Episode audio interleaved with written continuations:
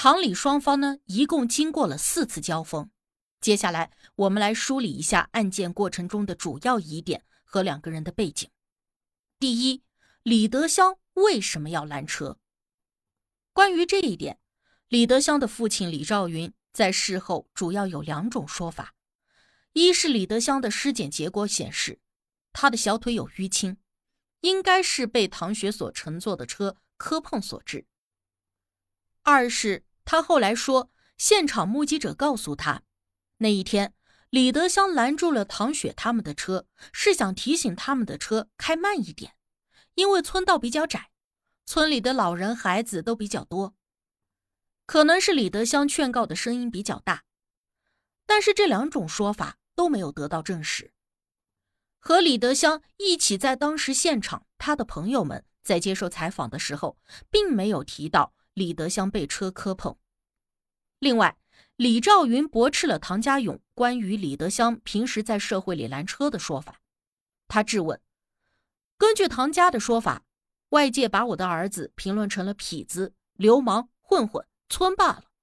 那我想问的是，如果之前喝了酒闹事、胡乱拦截车辆，为什么没有人报警？那又为什么派出所没有抓过呢？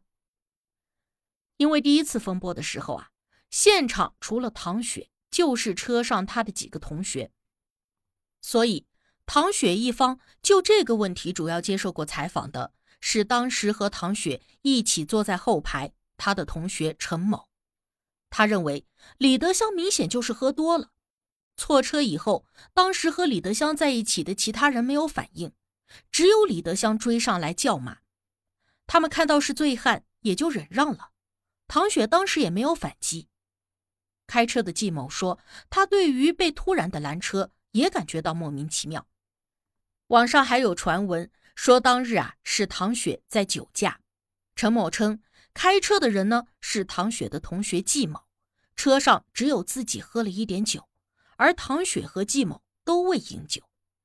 第二个疑点，李德香和唐雪两个人分别是什么性格和身份？唐雪的退伍证显示，他在军队的职务呢是话务员，他做过班长，但是他只是一名通讯兵，属于文职。并非网传的特种兵。退伍之后呢，唐雪在广州学过烘焙，后来回到了丽江一家知名的面包店当技师，还带了徒弟。未来他还想自己开一家蛋糕店。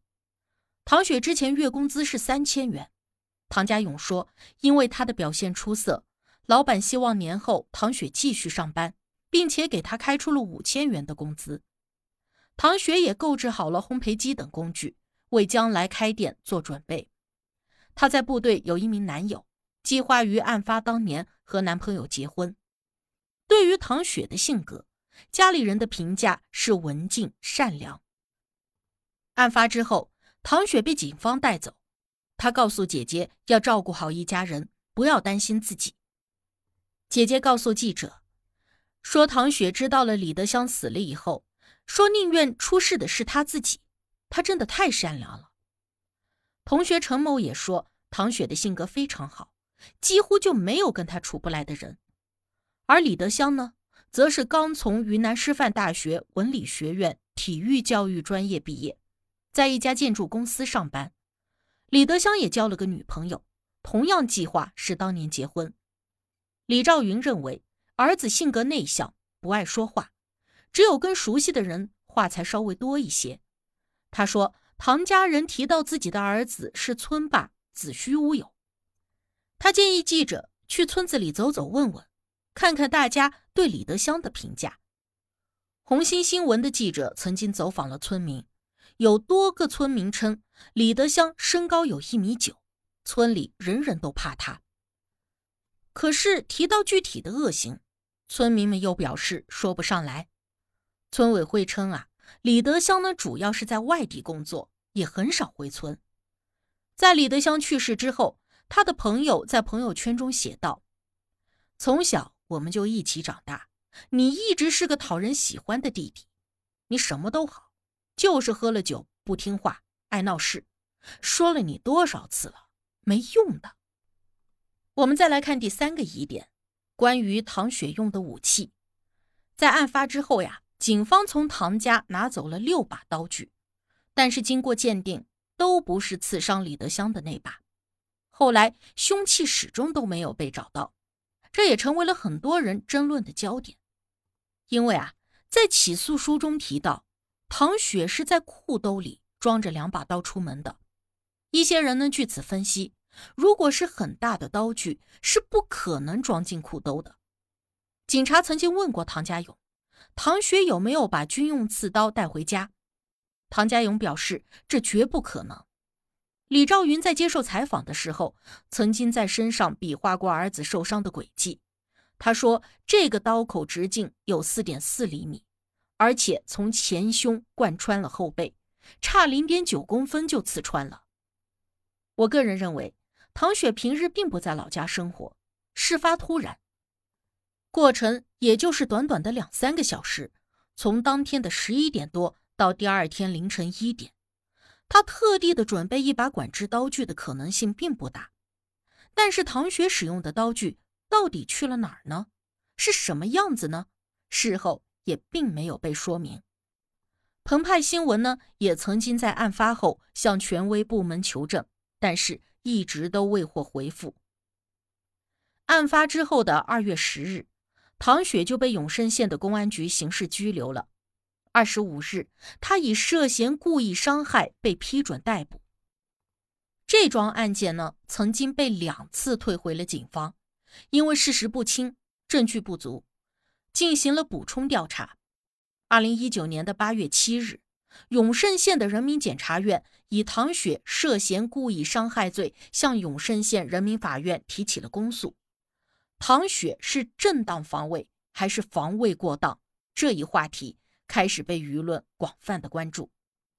二零一九年的八月二十九日，唐家勇在微博发文，急问道：“对于我女儿一个弱女子而言，在那种情况之下，我想问一下，我女儿要怎样才能保护自己？怎样才能算是不过当？由于正当防卫呢，主要有两个标准，即是否超过了必要的限度。”以及是否造成了重大的损害？针对这两点，舆论分成了两派。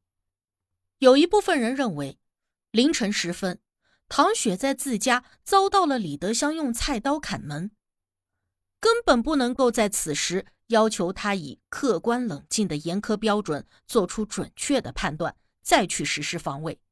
唐雪没有主观上杀死李德香的意图，所以他属于正当防卫。唐雪的律师对红星新闻的记者说：“唐雪已经意料到对方持有工具，所以他携带刀具不应当成为防卫过当之理由。此外，虽然有人夺过了受害人的菜刀，但此消息唐雪并不掌握。等到唐雪开门并未出门时，受害人就挣脱了他人的劝阻，脚踢唐雪的腹部，并相继对唐雪实施了殴打。”最终导致了唐雪便血，嘴唇、左脸、左膝部都肿胀淤青。此时的唐雪持刀行为完全具备了防卫的必要性，而且待受害人逃脱以后，并未追击。这样看来，唐雪的行为完全是属于正当防卫。而另一部分人则认为，在跟唐雪缠斗的时候，李德香的手上已经没有菜刀了。唐雪持刀反杀，属于防卫失当，他大可以关好院门报警，拿刀出门，理论极不明智。甚至还有人认为，以唐雪曾经入伍的素养，他有能力杀死李德香。猜测他或许在当日的连续几次交锋之后，就已经起了杀心。这桩案件呢，发生在农历的年后，到了二零一九年十二月三十日。终于迎来了结果。云南省人民检察院发布通报称，唐雪的行为系正当防卫，依法不负刑事责任。永胜县人民检察院也对唐雪作出不起诉的决定。对于唐雪是正当防卫的疑问，云南省人民检察院的有关负责人是这样对记者解答的：唐雪持刀出门是为了保护自己和家人的安全，并无不当。李德香对唐雪家人的人身和财产安全存在了持续性、严重且现实的不法侵害。两个人被拉开以后，李德香跑开，唐雪也没有实施追击。